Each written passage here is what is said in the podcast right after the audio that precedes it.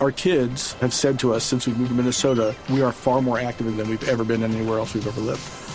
Moving to Minnesota opened up a lot of doors for us. Just this overall sense of community, the values that, you know, Minnesotans have. It's a real accepting, loving community, especially with two young kids. See what makes Minnesota the star of the North. New residents share why they love calling it home at exploreminnesota.com slash live. Oiga, yo, yo tengo un gallo rápido antes de Juanita, simplemente es un video que vamos a compartir. Un video de un señor que se llama Scott Cleveland. El señor tenía barba, la tuvo durante cuatro años, y a la abuelita le parecía espantosa. Y el man le dijo, fresca abuelita, que cuando usted cumpla 100 años me la afeito. Cumplió 100 años y está el video donde el man se afeita la barba delante de la abuelita. Es una pendejada, pero la abuelita aplaudiéndolo porque se quita la barba, sensacional. Oh, bonito.